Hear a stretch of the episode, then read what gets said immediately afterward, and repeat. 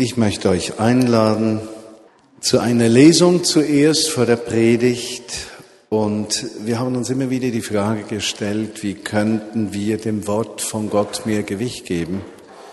Und ein Vorschlag war, dass wir es mal vorlesen und ich möchte das heute tun und euch bitten, dass ihr aufsteht zur Lesung der Heiligen Schrift. Wir glauben nicht, dass das Buch Gott ist, aber wir glauben, dass das Buch in eine lebendige Beziehung zu Jesus Christus führt. Ich lese einen Text aus dem Philipperbrief, Kapitel 2, Verse 1 bis 5. Bei euch gibt es doch das ermutigende Wort im Auftrag von Christus. Es gibt den tröstenden Zuspruch, der aus der Liebe kommt. Es gibt Gemeinschaft durch den Heiligen Geist. Es gibt herzliches Erbarmen. Dann macht mich vollends glücklich und habt alle dieselbe Gesinnung, dieselbe Liebe und Eintracht. Verfolgt alle dasselbe Ziel. Handelt nicht aus Selbstsucht oder Eitelkeit, seid bescheiden und achtet den Bruder oder die Schwester mehr als euch selbst. Denkt nicht an euren eigenen Vorteil, sondern an den der anderen, jeder und jede von euch. Habt im Umgang miteinander stets vor Augen, was für einen Maßstab Jesus Christus gesetzt hat. Philipperbrief Kapitel 2 Verse 1 bis 5. Amen. Wir können uns setzen. Wir machen uns in diesem Jahr Gedanken über das Thema von Gemeinschaft und je mehr ich mich in diese Gedanken vertiefe, ich mich selbst, wächst in mir eine unglaubliche Dankbarkeit für die Beziehungen, die ich in meinem christlichen Leben habe, die Beziehungen hier in der Vinia Bern zu Menschen, mit denen ich zum Teil seit Jahrzehnten den Glauben teile und unterwegs bin. Und es wird mir wachsen klar, dass das Feuer des Glaubens, das mich beseelt, dieses Verlangen, dass Gott mehr tun kann, dass Gott sich offenbart und zeigt, dass dieses Verlangen sehr viel damit zu tun hat, dass ich mit Menschen umgeben bin, die das Gleiche wollen, die mich dann ermutigen, wenn ich müde werde, wenn ich aufgeben möchte, wenn ich versagt habe, wenn ich keine Zukunft mehr sehe. Menschen, die eben dieses Feuer des Glaubens auch haben und mit mir teilen und mich in den Stunden wieder ermutigen, eben dann, wenn es nicht so gut geht. Gemeinsam heißt, wir erkennen, dass wir miteinander, gemeinsam, eben nicht alleine bleiben und gemeinsam etwas in dieser Welt bewegen können.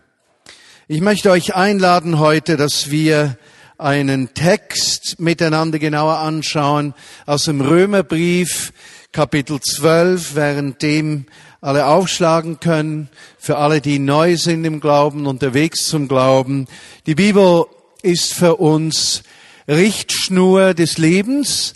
Sie enthält die Geschichte Gottes mit Menschen, Sie hilft den Menschen in die Gemeinschaft mit Gott zu kommen. Sie führt zur Person von Jesus Christus, der von Gott gesandt aus Gott in diese Welt gekommen ist, um uns ein Vorbild zu ne-, geben und alles vom Schöpfer trennende, diese Abwendung des Menschen auf sich zu nehmen, die Konsequenz und uns Leben zu geben. Wenn wir die Bibel lesen, dann ist sie eine Liebeserklärung Gottes an uns, Sie ist zeitlos. Sie muss immer wieder neu, wie soll ich sagen, erforscht ist das falsche Wort, aber ergründet werden. Und damit alle Menschen alle Zeit aus der Beziehung zu diesem Wort leben können, hat Gott den Heiligen Geist, seinen Geist gegeben, der uns direkt gewisse Worte ins Herz hineinlegt. Und so sind die Worte der Bibel für uns immer aktuell. Es ist also kein einfach altes Buch, ist kein Geschichtsbuch, es ist ein Liebesbrief Gottes an die Menschen. Nun, Römer Kapitel 12, wir beginnen beim Vers 1.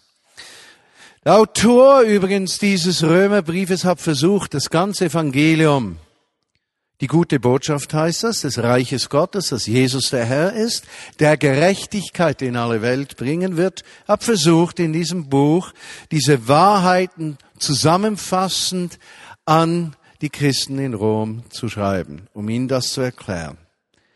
Er hat das Buch unterteilt in verschiedene Bestandteile. Ab Kapitel 12 kommen wir zu den praktischen Auswirkungen eines Lebens mit Jesus Christus im Alltag drin. Kapitel 12. Und er schreibt, Vers 1. Ich ermahne euch nun, Geschwister, durch die Erbarmungen Gottes, euch selbst hinzugeben als lebendiges, Gott zugehöriges, wohlgefälliges Opfer. Das ist euer vernünftiger Gottesdienst.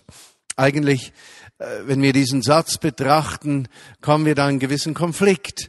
Also scheinbar ist für diesen Autor ein Gottesdienst das, was wir sieben mal 24, also 169 Stunden die Woche tun, nicht wahr?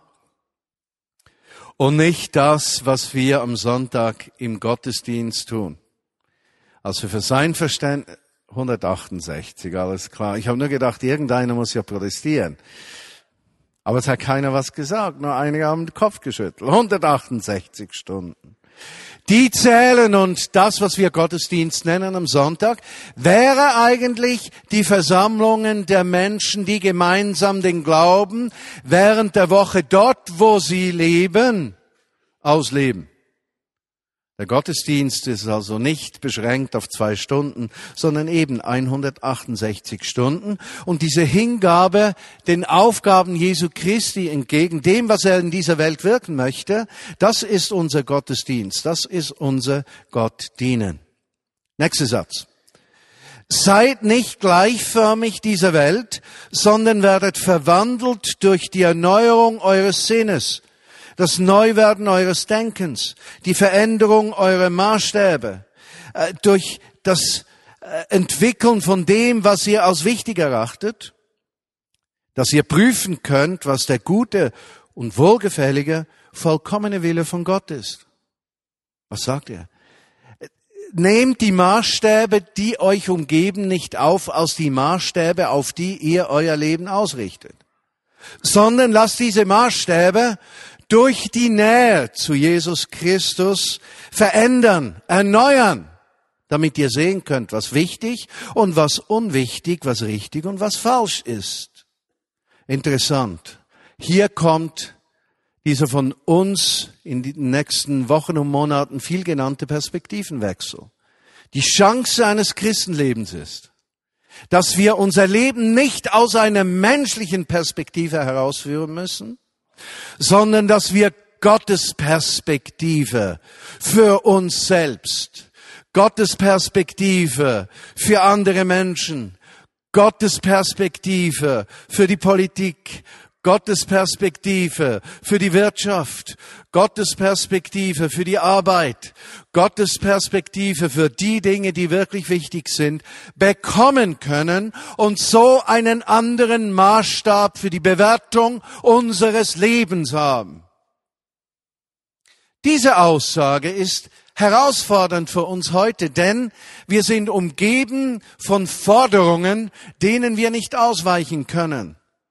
Bereits in der Schule geht es um Leistung, Prüfungen, Noten. Man schafft es oder man schafft es nicht und die Frage einer einseitigen Begabung, die dann eine gute Note bringt, die entscheidet darüber, ob Berufsträume sich erfüllen können. Wie frustrierend für einen Menschen, der Jahre investiert hatte in eine Berufslehre, in eine Ausbildung und am Ende der Tage, weil er einige Prüfungen nicht geschafft hat, herausfindet, dass er es nicht kann und der dann daraus schließt, mein Wert ist minimiert, ich habe versagt. In unserer Gesellschaft werden die bewertet, die es schaffen, die bewertet, die individuell stark sind die für sich schauen können, die es alleine schaffen, die alleine die Kraft haben, die herausstechen vielleicht aus dem Durchschnitt und ihr Leben im Griff haben. Seid nicht gleichförmig dieser Welt. Bewertet nicht die Dinge als wichtig, die von der Welt wichtig genannt werden. Die Welt belohnt den individuellen Erfolg. Der Mensch strebt danach, sich abzuheben vom Durchschnitt. Interessant, ich habe in einem Artikel gelesen, wenn es um Saläre geht von äh, Arbeitern und Angestellten, dass für viele Arbeitende nicht die Höhe ihres Salärs wichtig ist, sondern die Frage, ob sie gleich viel verdienen wie jemand, der auf der gleichen Ebene arbeitet. Ich habe gedacht, interessant. Eigentlich wäre vorrangig die Frage, verdiene ich genügend und nicht verdiene ich mehr oder weniger als jemand auf der gleichen Stufe. Seid nicht gleichförmig dieser Welt. Bewertet Dinge nach Gottes Maßstab. Ein Maßstab Gottes ist, dass der Wert der Gemeinschaft beurteilt wird und nicht explizit und nur des Individuums, des Einzelnen. Gott schaut auf das Gemeinsame. Vers 3. Denn ich sage durch die Gnade, durch das Geschenk, die Fähigkeit, die mir gegeben worden, jeden, der unter euch ist, nicht höher von sich zu denken, als zu denken sich gebührt, sondern so zu denken, dass er darauf achtet, wie Gott einem jedem das Maß des Glaubens zugeteilt hat. Hier durchbricht göttliches Denken das menschliche Denken. Apostel Paulus sagt hier, achtet darauf, dass einer, der besser gebildet ist, fähiger ist, begabter ist, mehr auffällt als andere, nicht von sich denkt, dass er wichtiger sei oder besser, sondern jeder Mensch soll sich in Beziehung zu dem setzen, was Gott ihm geschenkt hat.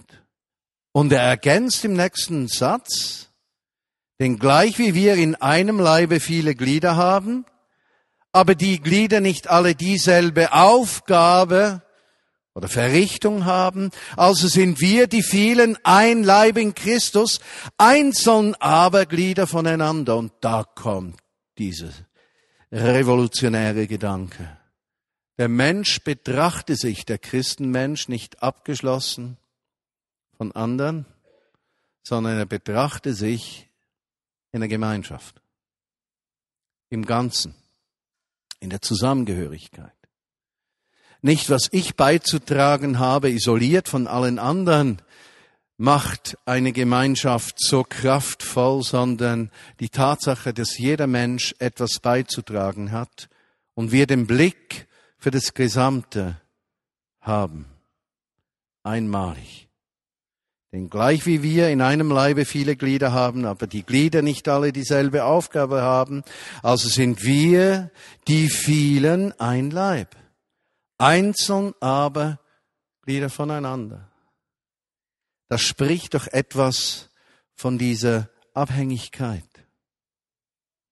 Und diese Abhängigkeit bedeutet nicht, dass ein Anspruch erhoben wird, Du, Martin, musst dich jetzt abhängig machen von deiner Gemeinde oder deinen Freunden oder von dein, den Menschen, die äh, in deinem Umfeld herum den Glauben mit dir leben. Nein, es ist nicht eine Forderung, es ist eine Förderung. Ich werde nicht gefordert, ich werde gefördert. Ich werde nicht gezwungen, ich werde eingeladen, ich werde nicht bedrängt, ich werde beschenkt. Im fünften Buch Mose, Kapitel 15, das ist das fünfte Buch am Anfang der Bibel, da äh, vernimmt Mose, dass Gott zu seinem Herzen spricht und er hält diesen Text äh, fest oder die Autoren, wer auch immer dieses Buch geschrieben hat. Und Kapitel 15 heißt es, und es soll keine Armen unter euch geben. Vers 4. Es darf keine Armen unter euch geben.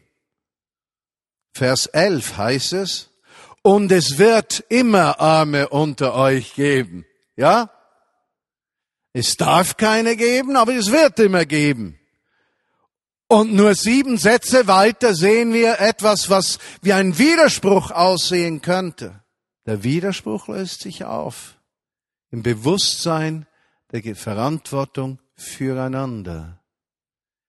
Es darf keine geben, weil die Qualität der Gemeinschaft und von gemeinsam bedeutet, dass wir die Bedürfnisse des Nächsten wahrnehmen. Nicht, weil es einverlangt wird, nicht, weil es erwartet wird, nicht, weil es erzwungen ist, sondern weil wir das gerne tun. Weil es Teil dieses Wertewandels ist, der in unserem Herzen geschieht, dieser Perspektivenveränderung. Und der Text sagt, es wird immer Arme geben, damit ihr diesen Perspektivenwechsel praktisch ausleben könnt. Ich habe so ein, ein, ein Beispiel, was Solidarität gelebt bedeutet. Und darum geht es ja. Äh, wie die meisten von euch wissen, werden Georgi und ich Ende Februar umziehen von unserer wunderschönen Wohnung. Ich habe gar nicht gewusst, wie schön sie ist, bis wir äh, uns entschieden haben, umzuziehen von unserer wunderschönen Wohnung. Wunderschönen Wohnung mit wunderschöner Badewanne, breiter Badewanne für meine Körpermaße, großes Badezimmer, wunderschöne Küche, 150 Quadratmeter ins Dachstöckli zu unserer Tochter, unserem Sohn, unseren Enkeln, meiner Mutter auf 40 Quadratmeter. Jetzt, wenn man sich verändert von 150 aus 40, dann geschieht etwas. Man hat einige Dinge zu viel. Jetzt habe ich vor einigen Jahren zum Geburtstag von Georgia, das war so eine blendende Idee, habe ich Georgia einen Chaiselon gekauft. Wisst ihr, was ein Chaiselon ist? Chaiselon ist ein Sofa mit nur einem, mit einer Lehne. Ungefähr so. Ein Chaiselon eben. Schön rotes Leder, sieht wunderschön aus. George hat zwar immer gesagt, sei nicht so praktisch, aber optisch ist es perfekt und passt gut. Und wenn man verkleinert, sollte man da etwas wegverkaufen oder so. Und George schlägt mir vor, wir könnten doch, da hätte jemand Interesse für diesen Chaiselon und würde den für 200 Franken kaufen. Und ich krieg eine Krise. Erstens mal, war das ein ganz besonderes Geburtstagsgeschenk. Zweitens, 200 Franken, ich meine, vergiss es. Da möchte ich ja mehr dafür haben, als wir bezahlt haben. Und plötzlich merke ich, wie ich mir Gedanken darüber mache, das geht so nicht. Wir müssen diesen Chaiselon verschenken. Und ich sage euch weshalb. Folgende Gründe. Erstens, 200 Franken repräsentieren nie den Wert, den dieser Chaiselon hat. Der Wert erhöht sich, wenn ich ihn verschenke. Weil dann bekommt dieses Stück Möbel Herzenswert. Und Herzenswert ist immer höher als realer Wert. Versteht ihr, was ich meine? Zweitens, wenn ich ihn verschenke, mache ich jemandem eine Freude. Wenn ich die Freude mache, bewegt das Gottes Herz. Wenn Gottes Herz bewegt ist, bewegt er wieder jemandes Herz, der dann zu irgendeinem Zeitpunkt von Gott bewegt, mir etwas schenkt, das mehr als 200 Franken kostet. Jetzt das Fatale ist dabei, wenn das für uns ein Geschäft wird. Der Segen dabei ist, wenn es ein Lebensstil ist. Solidarität, verschenken, vertrauen, empfangen, dankbar sein, das Ganze sehen, nicht das Individuelle nur, ein Blick für Gottes Wertmaßstäbe gewinnen, umdenken, Perspektivewechsel, nicht aus eigenen Möglichkeiten leben, sondern aus Gottes Möglichkeiten leben. Einmalig diese Gedanken. Ein Kind musste zum Optiker gehen. Sah nicht gut. Es war zu einer Zeit, wo Krankenkassen eine Brille nicht bezahlen konnten. Ließ sich die Augen ausmessen, hätte gern eine Brille gehabt, konnte die nicht bezahlen. Worauf die Frau sagt, ich bezahle es dir, die Brille. Sie wurde bezahlt noch bevor du geboren warst. Das Kind versteht im ersten Augenblick nicht, was diese Geschichte bedeutet. Schaut diese Verkäuferin, Optikerin mit fragenden Augen an, worauf die Optikerin ihr erklärt, als ich ein Kind war, brauchte ich eine Brille. Und eine Frau bezahlte mir meine Brille.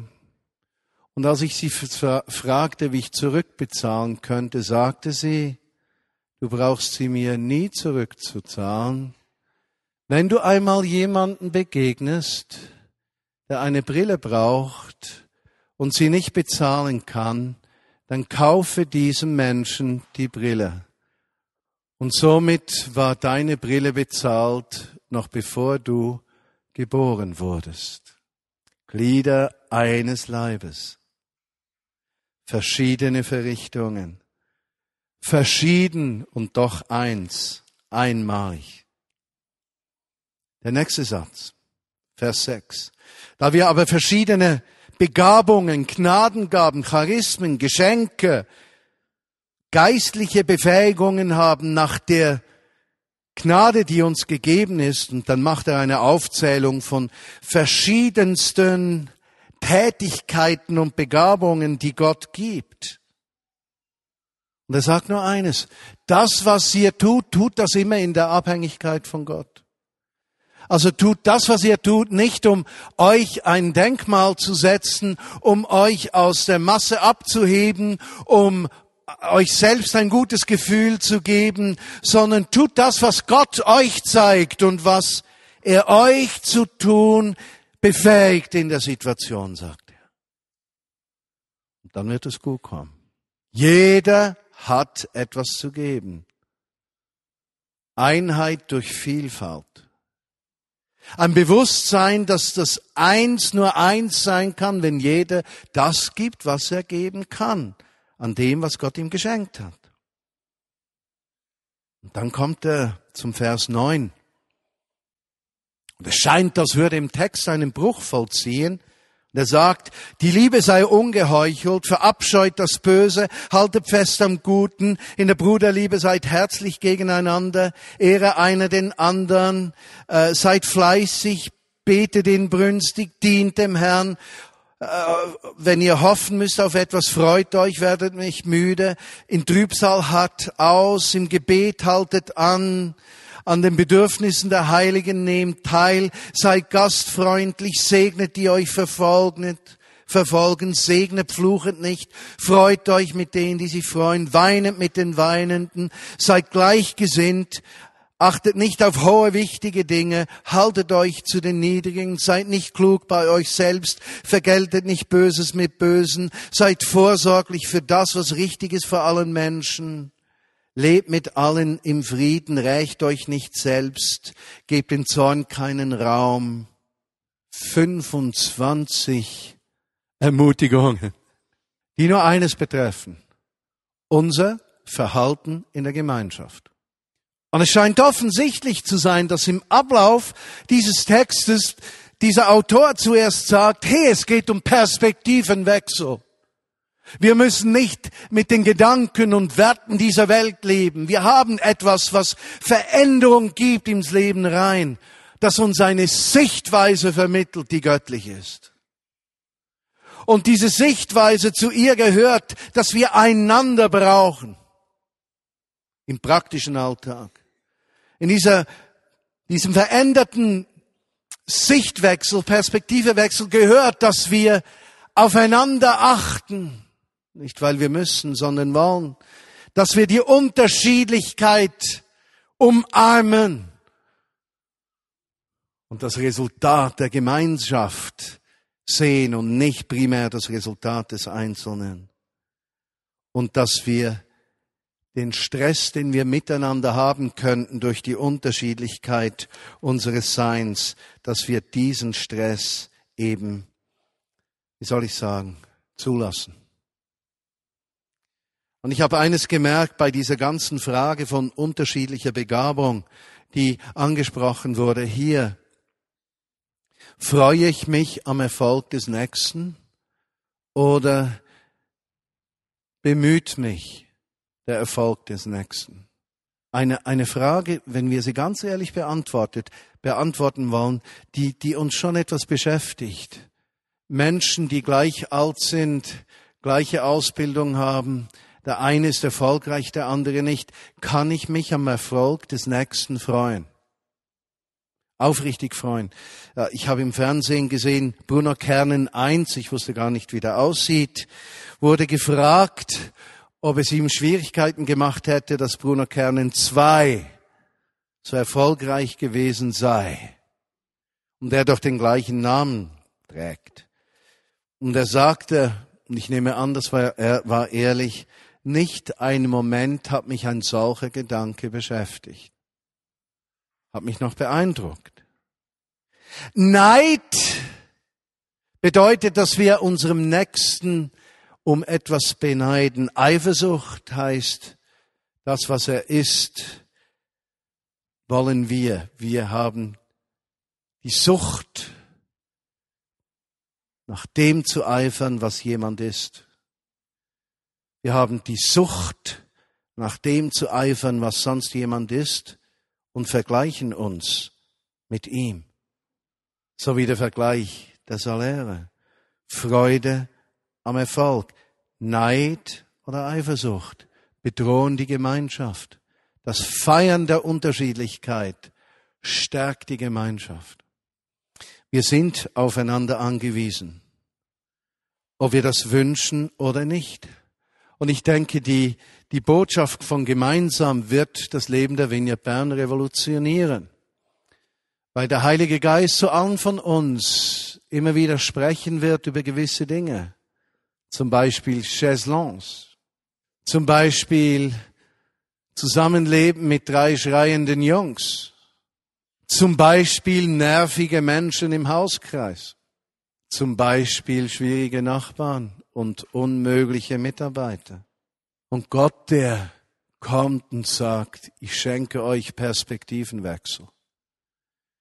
Es wird nicht schmerzen, aber es braucht deine Bereitschaft. Vers 20. Wenn nun deinen Feind hungert, so speise ihn. Wenn ihn dürstet, so ertränke ihn. Wenn nun dein Feind hungert, so verspeise ihn und wenn ihn dürstet, ertränke ihn. Und ich kann nur eines sagen.